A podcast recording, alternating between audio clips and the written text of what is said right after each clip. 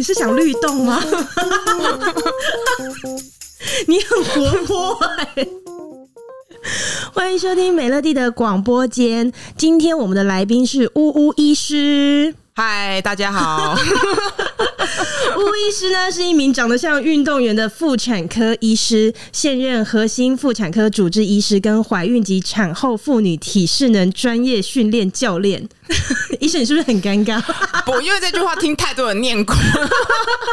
但是因为听众们看不到，我在看到巫医师的时候，我对巫医师的第一个印象是巫医师的手上有很多刺青，这跟我们一般对医生的印象不太一样，对，好像不太一样。所以有很多第一次看到你的病人，他们会很惊讶吗？会惊讶，而且。因为之前会穿医师服，但最近因为疫情，我们都改穿工作服，所以手就会露出来，就有些会很惊讶。然后或者说他以前看过我还没刺的时候，然后现在又看到刺的时候，他就会吓一跳。说你发生什么事？对，但是但是我遇到有也有刺青的先生或者是产妇本人，他们大家就会很兴奋。OK，就会跟我一样，因为我也是一个手上很多刺青的人，所以我刚刚看到医生的时候，我就觉得很有亲切感。你是什么时候去刺青的？就是这半年多。你手上很多刺青，对，就是一个，因为我想要把它用一些图包起来。所以你是属于那种，要么你前面都没刺，然后你一次就在很短的时间之内刺了很多。对，那你也是蛮极端的，跟我一样。其实我也是半年内才突然多了这么多，因为你刺有点会上瘾嘛，就会想要把它填满，填满。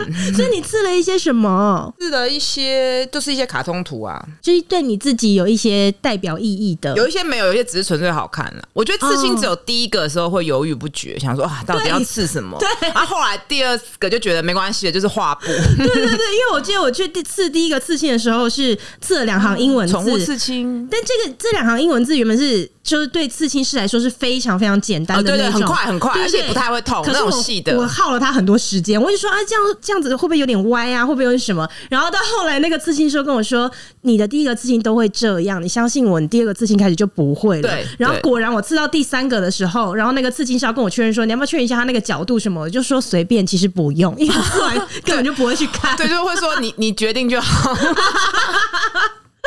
好了，OK，今天乌乌医师来上我们的节目呢，不是要来聊 是要来聊刺青，还是我们要整集聊刺青？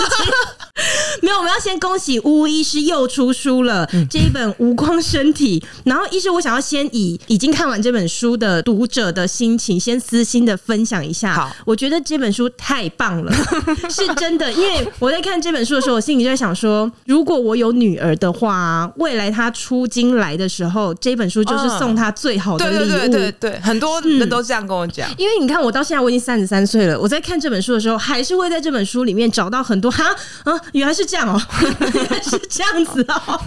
你知道我最意外的是，书里面有讲到冰水并不是万恶的敌人。嗯，我就想说，这本书除了给我未来的女儿，我要送给我妈。对 对。我妈妈前几天她还打电话给我说：“宝贝儿啊，我跟你说啊，那冰水真的不要喝啊，真的不要喝，好像你这种要怀孕的人真的不要喝冰水。”我想说，啊，真的吗？很热，而且还戴口罩。对啊，但是因为你书这样写之后，我就有金牌令箭啦，我就可以跟我妈说：“妈，你看。”医生说冰水它不是万恶的敌人，所以很多人他们都会在诊间问你这个问题吗？整间比较不敢，可能我脸太凶了，通常都是私讯呐。一开始其实这本书也会出，也是跟冰水有关，就是看到一个年轻的女生分享说，她真的觉得月经来的时候不能喝冰水，然后我就觉得天哪，怎么会有这种观念？然后我就把这件事情讲清楚，就是说哦，因为冰水喝了子宫肌肉会收缩嘛，就比较容易经痛，就写出来之后。超多网友在下面骂我，哎，就说又说就说这个医师不读书啊，然后这样妖言惑众之类的，然后说你以后老了就知道。但我就我后来就觉得，哎，那到底老是几岁才叫老？其实我已经很老啦啊。你几岁？哎，我前阵子刚过三十八岁生日，三十八岁算老吗？但是他们我也不知道到底几岁。医师这样，我们可能会得罪广大的超过三十八岁以上的听众。没有，我们的心境很年轻啦。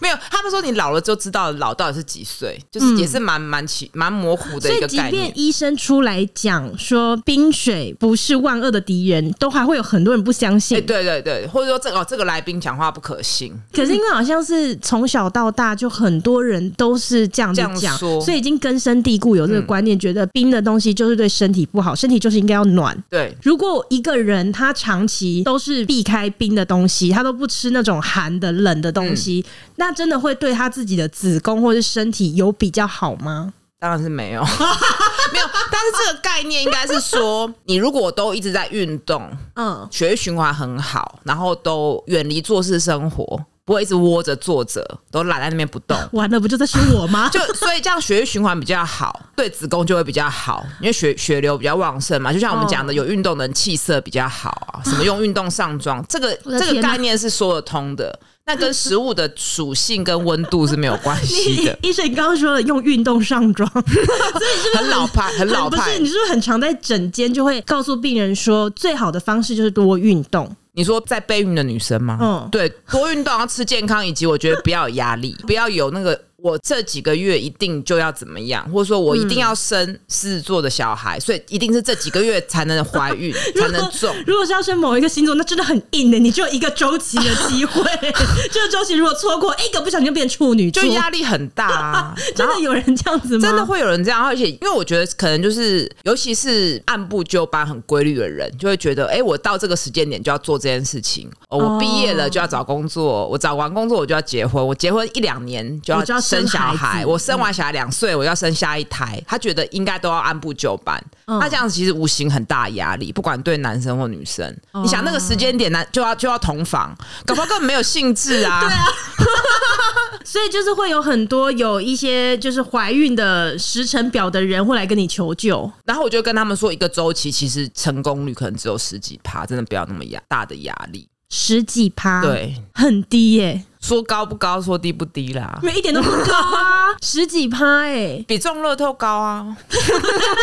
没有医生，这也太极端了吧？这个例子，可是十几趴真的跟我们以为的、想象中的低很多。其实这个就是我觉得资讯的不对等，就是我我们以为医师都以为大家都知道的数据，没有没有，对，就后来发现哎、欸，好像不是哎、欸，就是大家都不知道。所以自然受孕的成功几率就只有十几趴，对对，一个周期哦，那超级低。可是为什么？常常都会听见没有打算要怀孕的人，一个不小心 一射就中啊！他可能他每个月都没有戴套啊，哦，所以你看为什么我们讲不孕的定义是一整年有规律性行为没有怀孕？因为一个月十几趴，你乘十二是不是就百分之百啊？对不对？这样这个数学有没有很很？这数学游戏很有趣哈。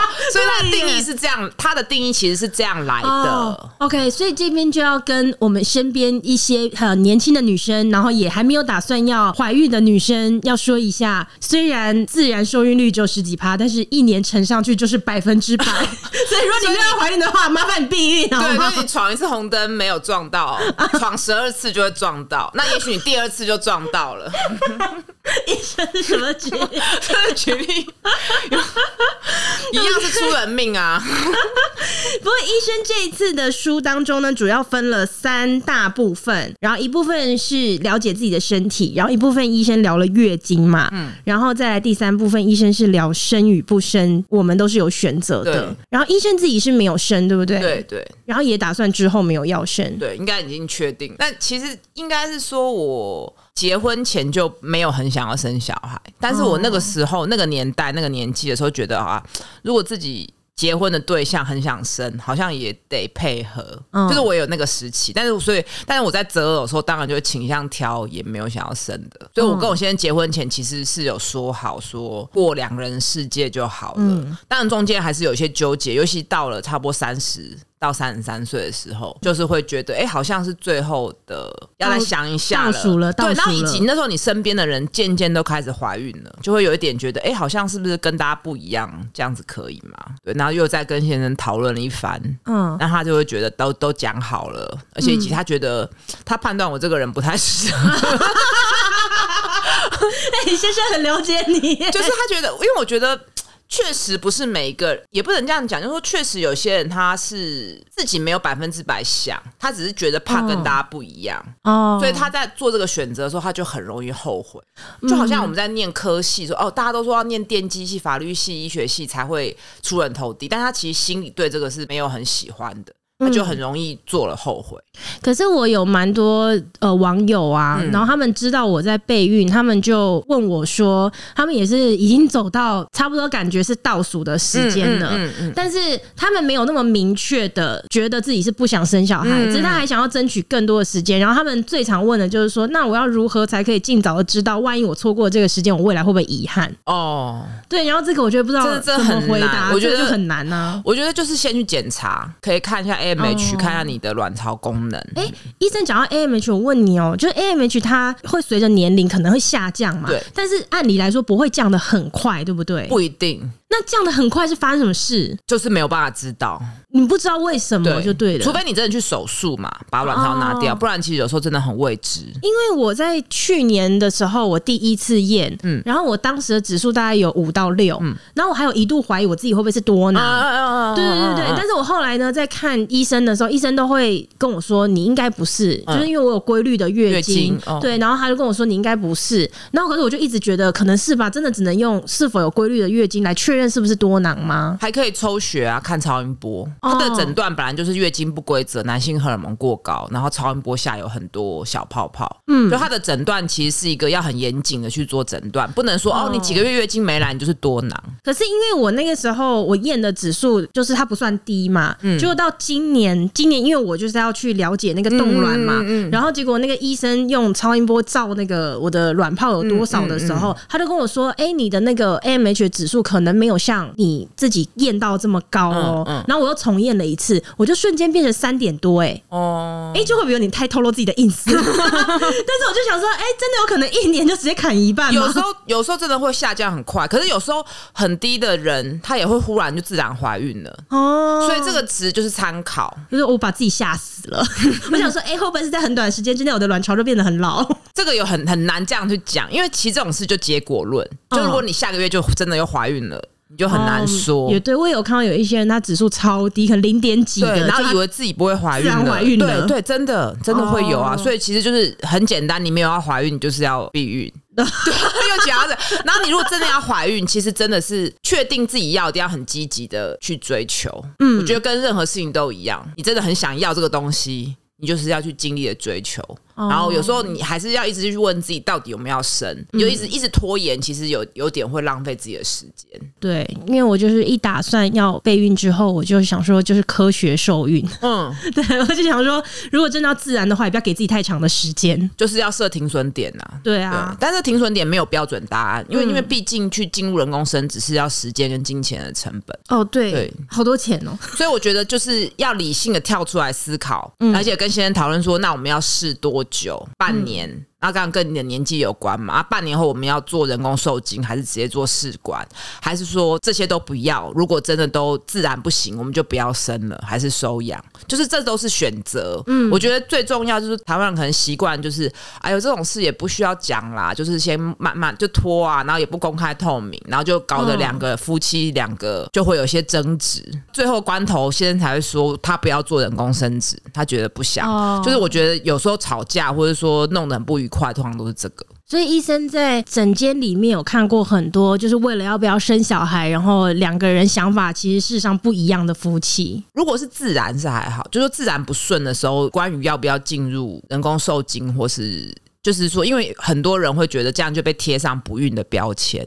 他觉得就好像自己很失败，对，然后就又觉得很丢脸，所以有一些是很多都是男性，他就觉得坚持不想要。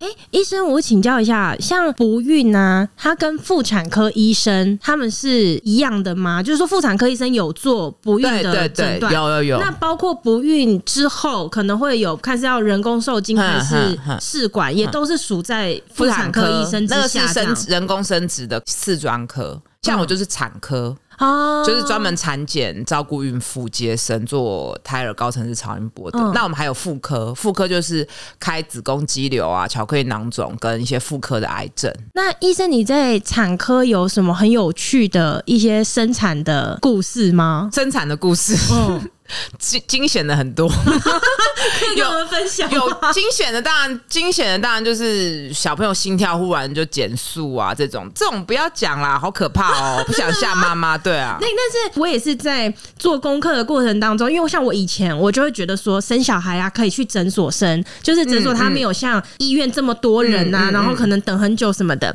然后后来就有很多人就会说，可是你不知道你是不是那一个万中选一的小孩子，一生出来有什么问题？嗯嗯，嗯，马上要是妈妈有什么问题？对对，马上要去新生儿加护病房的这一种。那如果呃面对这样的妈妈，她在选择的时候，我们应该要怎么做选择？怎么做选择？其实其实还是会跟她解释，就是说，如果她本来就是高危险妊娠，比如说血压高啊，小孩又比较小啊，或早产，这个当然得去大医院。嗯，那其他的更罕见的状况，比如羊水栓塞等等的，这几率真的太低了。所以当然你如果担心，就还是可以去大医院。但是相对的，因为大医院都是处理比较复杂的状况嘛，那以及他们的开刀房麻醉科可能是共用的，所以有时候会怕临时达不到无痛啊，或是大家的照顾就比较不会那么的贴心。所以以前上一辈的人常常觉得生产经验不是很好，觉得医师护理师都很凶，都是。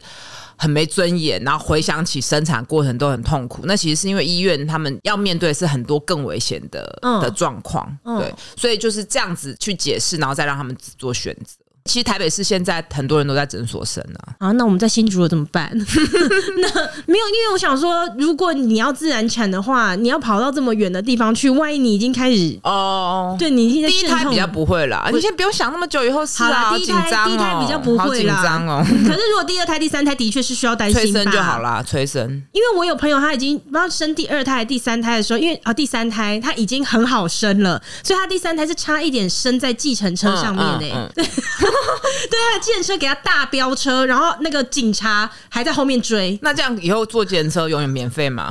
没有，那他没有真的生在计程车上面，他是差那么一点点。然后那计程车一路飙车，然后吓死了，他才吓死了。然后后面有警车嘛？因为警车想怎么一台车子开这么快，然后一直在后面哔哔哔哔加停。可是他车上有一个快要生产的孕妇，他没有办法，所以他还是一路一直狂飙车，然后把他送到医院之后，他立刻就是下车，马上去生孩子。其实那个大部分都是安全的啦。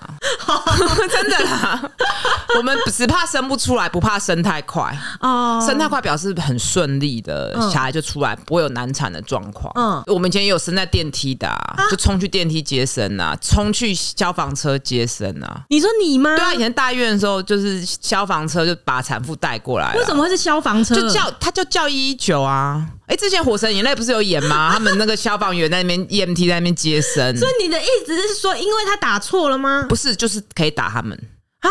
真的啊、哦？对啊。那所以你们就冲去急诊那边接，还好啦，那个还好啦。所以你在最奇特的地方接生的，除了消防车、电梯，还有别的吗？可能就是产房的厕所，他就说他要上厕所，然后就生出来了。哈，也太好生了吧！我觉得这个都不用太紧张，这种我们都是比较怕生不出来的，嗯、就是不好用力啊，或是生的时候心跳有一些状况的。但讲到生产，我在请教医生，是不是因为生产的时候我们要剪那个会阴嘛？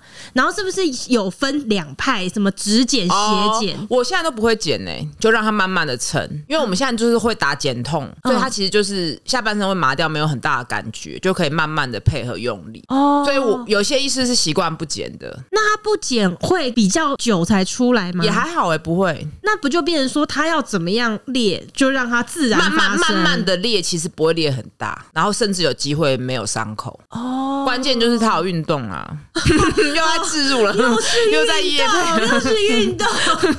因为我最近就是看比较多那个妇产科医生，嗯嗯、然后我都一直在祈祷说有哪一个医生。会跟我讲说不准运动，不准运动。很多医师都会这样子啊，很多保守的医师也会这样。对啊，可是那种会说不准运动的，可能都是发生在他已经知道你假设怀孕了，你初期他也许可以允许吧。但是除了这段时间以外的，大部分医生都会说你要多运动啊。也是有人会拒，没有那么鼓，没有像我这么强迫鼓励的。哦，也对你，你应该是。而且医师的话不用都听，我才不信你们都会听嘞。我我会听哦，像你这个书我就看得很仔细。可是对啦，因为医生你是怀孕及产后妇女的体适能专业训练教练。其实我主要是教一些教练怎么指导孕妇运动，因为你看教练对于孕妇，他如果是那种年轻的小男生，他自己又没生，他老婆也没生，他其实对孕妇非常陌生啊。哦，他觉得孕孕妇都是易碎品、玻璃呀、啊，避之唯恐不及，就是他就会很多那种来自乡土剧的想象嘛，觉得孕妇稍微碰一下就会流产。哦，对，所以我主要是带他们，让他们知道孕妇的生理状况会遇到问题。哦，就等于带他们了解这个，然后以及孕妇需要哪一些特别的训练，比如核心要稳定啊，不然你骨盆会被往前拉。然后生产的时候其实跟深蹲很像，你要知道怎么用力，然后包括上半身的肌力，不然你就要抱小孩等等的。啊，我天哪！可是孕妇是可以做重训的吗？可以啊，可以。然后只是说可能有一些要调一下，对，要调整啊。当然你不能直接把重量压在肚子上嘛。哦，说的也是。所以医生自己没。没有在授课啦，就是没有在直接带孕妇。对对对。但是当然，孕妇如果在运动上面遇到一些问题，就会来问我嘛。我等于就是一个中介、桥梁哦，就是希望沟通可以让彼此更了解，说怎么样是最。所以我自己也有在练啊。哎、欸，医生会不会觉得现在做医生真的很难？因为你们以前只要在诊间里面等病人嘛，但因为你们现在啊都会有什么你们自己的社群，哦哦、然后会不会有很多人，就他也没有到医院去挂号，但是那个问题就是一直从私讯来。对，但是那个问题可以整理出一些问题意识，然后就最后可以写书。好，所以就是你的这一本，你现在的这本《无框身体》，对，就是有有一点有很多都是来自于大家问的、啊，然后大家问的，我可能就会写一些短文在粉砖嘛，然后大家就又回馈，然后就会就是像老鼠会一样，就越滚越大，最后就滚出一本书。哎、欸，可是我有一个也是在看书的时候才知道的、欸，就是经血会从子宫流出来，靠的是子宫收缩的力量，不是地心引力。我以为是地心引力、欸，对，因为医生你说，那不然为什么有一些卧床的病人，他们的经血还是可以流出来？对啊，太还有那个太空人啊，这个我到看到这本书的时候，我才知道，对，应该。不是只有我吧？对 对对，大家都会觉得，哎、欸，对。可是我这样写解释之后，大家就可以说，哦，对哈，对呀、啊，因为我一直以为不就是地吸引力嘛，你站起来它就流出来了啊。因为站它是先子宫收缩，让那些经血先积在阴道，嗯，然后所以站起来就顺势流下来。哦，但是你如果没有站起来，它还是会流，不然你睡觉的时候为什么会外露？对，那是一个感觉。可是因为那个感觉确实，你站起来的时候会啪一一堆出来，对，所以你就会这样的连接。哦，所以这本书其实很多都是从这个观念去解释，就是不会直接说一个医师跟你说啊，就不是。以前可能医师就跟你说啊，不是这样子啊。嗯，但他就是这样，他没解释啊，你不是这样。那你出，那你只是在整间被医师的权威吓到，说哦哟哦哦是这样，然后出去又忘记了。所以这本书其实有一点出发点是从到底大家的纠结点是什么？嗯，然后就把这个结打开之后，才可以让大家更理解自己的身体。对，我好多都是看了这本书之后才发现说，哈，原来是这样子哦。那我做了女生做那么久，我为什么都不知道？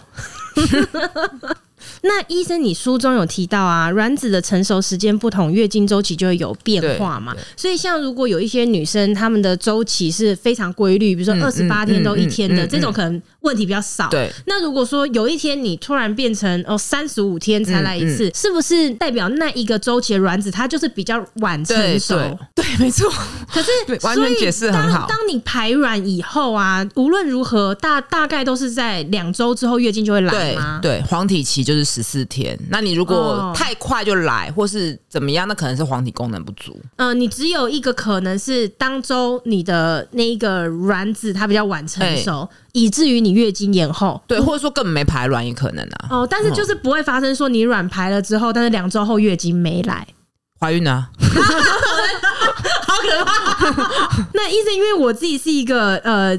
一直现在、哦、你工作做的好完整，我好感动哦！我我超爱你这种病人的，就是 就是已经做了功课，而且都讲的很正确。你这样子的话，你的病人以后要去看诊，要去见你的时候，他们都必须先把你的书。我的病人应该不会听了，我的病人没有了，他们应该要把你的书先熟读完。可可是因为我作为一个已经从今年开始准备要怀孕的人呢、啊，我真的是在看《医生》这本书的第三章节讲生与不生的时候，我有一度真的是看到要哭出来。而且这本书我在看这一段的时候，我是在我公司看的，那我还要一直忍耐，因为我因为我怕被旁边的人发现说，呃，为什么书看到一半在那边哭啊？这是医生呢，在书中有一段提到，就是说生孩子必须要放弃一部分的自我嘛。看到这边的时候，我就不知道为什么就鼻酸。我觉得这个是大家很不想去提的东西，但是确实一定还是会有。嗯，因为医生，你有问我说，为什么有养动物，然后还想要生小孩？这个问题好像常常也会问，有人说什么，或是反过来说，都已经生小孩了，干嘛还养猫狗？啊，可是我觉得猫狗跟小孩他们不一样，不一样，你觉得不一样在哪里？宠物它就是宠物啊，可是宠物你不用教育它，嗯，它会面对的挑战不太一样。对，宠物我觉得再怎样还是附属品。嗯，然后可是小孩是独立的个体，对，所以养小孩真的是非常的辛苦，我觉得。但你问了我那个问题之后啊，我昨天真的有非常认真的想一个晚上，嗯、然后我在想，我说真的，我是今年初的时候突然有这个想法的，但是在我今年初以前的人生，我从来没有要生小孩的念头。嗯然后我也甚至觉得有很大的几率可能不会生呐、啊，但是不管到底会不会，就是你没有那个念头就对了。然后真的是到今年初的时候，突然有这个想法，可是我又没有真的很仔细的去想说，到底为什么这个想法会出现？哦，好神奇哦！嗯，知道你问我这个问题的时候，我昨天就很认真、很认真的想。嗯，嗯，那我就在想说，有一个比较大的可能，可能是因为我很早很早就创业了，我十八岁就在工作，然后所以虽然我现在才三十三岁，可是算起来，其实我已经做十五年，嗯，然后十五年的也不算，听起来很像不是说年资多长，可是因为创业的人，我都觉得他的一年很像别人的三年，哦，因为都二十四小时都绑在工作，对，所以这十五年我都感觉我好像已经做了超过三十年那种感觉。然后以前前面那十五年呢，我就一心一意的觉得。我很喜欢工作，我超爱工作，然后我超爱赚钱的。对，我就是没有人可以控制我说，你要不要先缓一缓，然后先去完成人生的其他事。其实蛮自私的，就事业性不会啊，这不是自私啊。但但我不觉得自私是一个负面的词。对对对，对，我昨天在想这件事情，为了自己。对，我昨天在想这件事情的时候，我就想一想，觉得哎、欸，其实我算是一个活得还蛮自我，然后也可以用自私形容。但我觉得自私是别人赋予它是一个负面的词，可是其实自私，我自己认为它不见得要看在什么事情上面。然后我就是，即便已经结婚五六年了，我也都没有在管别人，就是我就是没有要生小孩，然后也没有人敢来问我，然后一直到我觉得可能是时间差不多到了，然后你觉得说你前面花了这么长跟这么用力的时间在挑战你想挑战的事情，他好像进入到另外一个阶段，你会觉得我我没有想要下一个挑战，我没有想要过去十五年那样的生活乘以二哦，我没有想要体验两遍，就是我已经体验过一遍了，然后我现在想要挑战一些别的东西。嗯嗯，然后时间点我也觉得很刚好，他就差不多这个时间，心灵也蛮成熟的，啊，经济条件也还允许，我就想说好像可以来做这件事。我觉得很多女生就是差不多三三三四的时候，忽然就是对，就是现在一定要生了，对对，就是突然有这样的想法。不过谢谢医生，因为你昨天问了我那个问题，我才仔细的想。我我觉得大家想一下会蛮有趣，就是跟自我对话一下会蛮 蛮有趣的。因为你昨天问我那个问题，我回家我就先跟我老公说：“哎、欸，巫医师他问我这个问题，我现在要来开始想这个问题的答案了。”然后后来那时候还没开始仔细想说，我就跟我老公说：“哎、欸，我如果现在这样想下去，想不出答案的话，会不会我最后明天我就跟医生说，医生我已经打算没有生了？”因为我找不到为什么要生啊？你现在有答案吗？其实我很好奇，男人到底怎么想的？我先生的答案，我自己觉得很烂，因为我先生就跟我说，我想生小孩是因为你想生啊。哦，这个答案很不负责任，是翻了一个好大的白眼呢，很不负。我老公就跟我讲说，他就说，因为他真的觉得有没有小孩他都可以，嗯，然后每一次他跟我讲的时候，我都会跟他说，不行不行，你不能讲的一副没差，有差就是有差，讲没差的人呢、啊。这句话的背后就是让那个有差的人去烦恼，或者说他自己根本不敢面对自己真的想要的东西。所以，所以我就说，你一定非得要讲出你自己的想法。对，所以昨天晚上你问了我那个问题之后，我昨天晚上我们家发生很多事啊。对，然后我就我还问他，我就说你非得讲出一个你自己的想法。然后他就跟我说，可是他真的一直以来他都觉得就是有没有小孩都没关系。那因为我老公他比较不善言辞，我觉得我对他的了解应该是说他可能跟我过去一样，就是没有那么想要小孩。嗯、可是因为我老公对我真的有一种很奇特的爱，我自己讲的不好意思，是真的啦。所以他他昨天就有讲，他就说从我开始自己跟他说我想要生小孩之后，他说他有一些原本没有想过的事情开始在改变。嗯，我觉得男生会比较晚去思考这个问题，因为因为他们没有那个。卵子的生物的时钟在那边卡，对啊，他没有时间在倒数，所以他也没有这个烦恼、啊，他没有那么急。但是大部分男性好像还是会想生诶、欸，就会觉得说传宗接代吗？对，然后或者说那个刻板的家庭是这样。那我要说我老公是蛮新潮的吗？他的一直没有传宗接代的想法诶、欸。我觉得下下一代可能就比较没有这个了，以前的上一代应该有吧。哎、欸，不过医生，我私心好奇问一下，你一开始是怎么会想要选择妇产科的？哦，这好多人都会问，其实。一开始没有这么高尚理由，就是不想看男生而已。真的，就觉得比较看同一个性别比较单纯，又会觉得又可以开刀，又可以看诊做超音波，嗯、然后也好像可以进可攻退可守的感觉。妇、哦、产科是不是在如果一栋医院里面有这么多不同的科别啊？妇产科是不是算少数或者是唯一最多希望在这个地方看见的？对，没错，没错，没错，真的，所以它可以算是最幸福的一个科，对不对？我觉得是，尤其是前阵子疫情严重的时候，我真的就是上班的时候都。常常会自己想要偷哭，因为就觉得外面就是那时候很多人就是染疫死身亡嘛，然后但是我们就还是在接生，就会觉得哦，这个科真的是哦，但其实我们科妇科也会有一些癌症的病人。哦，所以我那时候有 run 过癌症病房之后，就觉得没有办法，就是我不太喜欢面对那些。所以就是其他科很多都是在将人送走，但是你们是在迎接。对对，所以这是我们科最我觉得最吸引我的地方，而且最最棒就是说还会有一些每年生日或特别节日，就会有一些病人传照片，妈妈传照片给我说：“哎，这是你接生，现在这么大了什么？”医生，你第一个接生的小孩现在几岁了？应该十几岁了吧？哦、对啊，我等着要帮我接生的女生再接她的那个 小孩，就可以退休了。哦、OK，医生，你有在产房里面落泪过吗？好像没有哎、欸。啊，帮自己的好朋友接生有。就是都哭成一团这样子，嗯，危急的时刻哪可以哭啊？危急的时刻当然是赶快处理啊，然后就是装作一脸镇定啊，其实就是我觉得这个就是正念。就是专注当下，要赶快把小孩救出来，或是妈妈稳定，然后结束之后，就是发才发现满身大汗，然后肌肉在颤抖，然后刚觉得刚刚太太可怕了。但是当下你就是专注，哦，当下也没办法想那么多。对啊，所以就是正念接生呐，啊，就 是专只有专注于当下。可是无痛生小孩真的无痛吗？真的无痛，真的无痛，真的可以无到无痛。有些人他的刚好神经分布，或是给那个无痛分娩刚好做的就是位置打的很正确，然后神经分布。有些人真的完全没感觉，因为我看大部分的人都会说它是减痛，对，它其实正确的名称叫减痛，但是真的有人几乎不太会痛。这个是不是必须要你自己生一回，你才会知道？对。You got it。那这个就是还是要看麻醉医师当时帮你打的状况怎么样。最重要还是个体差异。其实，其实这本书也是传递，其实女生真的差很多。那有些神经分布就比较旺盛啊。那医生，如果我选择自然产，嗯、然后我就在生小孩那一刻麻醉打进去，才发现说我是一个对麻醉反应非常不好的人，我要怎么办？